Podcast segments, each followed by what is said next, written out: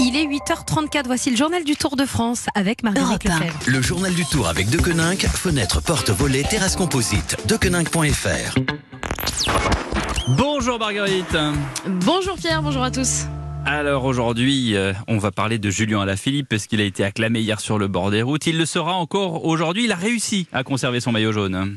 Oui, et hier, euh, Julien Alaphilippe était vraiment l'attraction. hein. Il fallait voir le, le monde qu'il attendait au départ de Nancy pour l'applaudir. Il est vraiment la nouvelle star du cyclisme français. On a vu des centaines et des centaines de pancartes d'encouragement sur le bord des routes. Et résultat, hier soir, il n'en revenait toujours pas. J'ai passé une journée juste incroyable aujourd'hui. euh, J'ai jamais été autant encouragé de ma vie. C'est un sentiment euh, vraiment spécial. J'ai profité de chaque kilomètre aujourd'hui. J'ai entendu mon prénom chaque 10 secondes, je pense, aujourd'hui. Je sais que je suis beaucoup encouragé euh, euh, en temps normal déjà. Ça me fait toujours chaud au cœur et je tiens à remercier euh, le public pour ça. Mais aujourd'hui, c'était c'était une journée que je vais jamais oublier. Julien Alaphilippe qui a donc euh, réussi à conserver la tête du classement général. Il portera donc à nouveau le maillot jaune aujourd'hui. Le Français qui avait doublement le sourire hier puisque c'est l'un de ses coéquipiers, Elia Viviani, qui s'est imposé au sprint à Nancy. Viviani, une pépite italienne qui l'an prochain fera partie d'une équipe française, la Cofidis. Le directeur sportif Cédric Vasseur a réussi à le convaincre et il ne tarit pas d'éloges sur son futur protégé. Il est capable de zigzaguer, il a surtout cette explosivité et je pense qu'il a surtout la maîtrise de ses capacités. On voit qu'il attend parce qu'il sait pertinemment qu'à ce moment-là c'est trop tôt pour, pour lancer.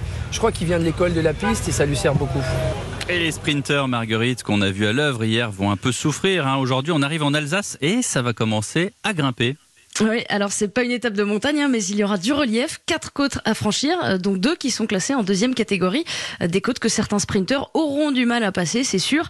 On va s'élancer de Saint-Dié-des-Vosges pour rejoindre Colmar. C'est une étape qui pourrait convenir à des punchers. Benoît Cosnefranc en fait partie, même si le tout jeune Normand continue de récupérer.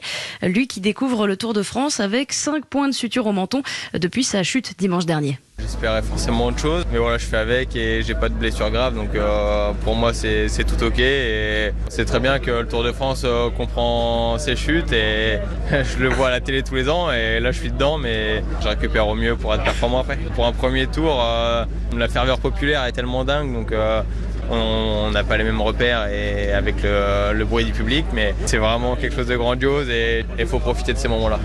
Et d'ailleurs, son équipe AG2R La Mondiale est décidément marquée par les chutes, hein, puisqu'hier, c'est Tony Galopin qui s'est à son tour retrouvé par terre avec de multiples plaies. Mais il prendra tout de même le départ tout à l'heure. Bonne nouvelle, merci Marguerite Lefebvre. Départ 13h15, cinquième étape du Tour, en fil rouge sur Europe avec le Club Tour d'Axel May et Thomas Voeckler et Patrick Chassé de 19h à 20h.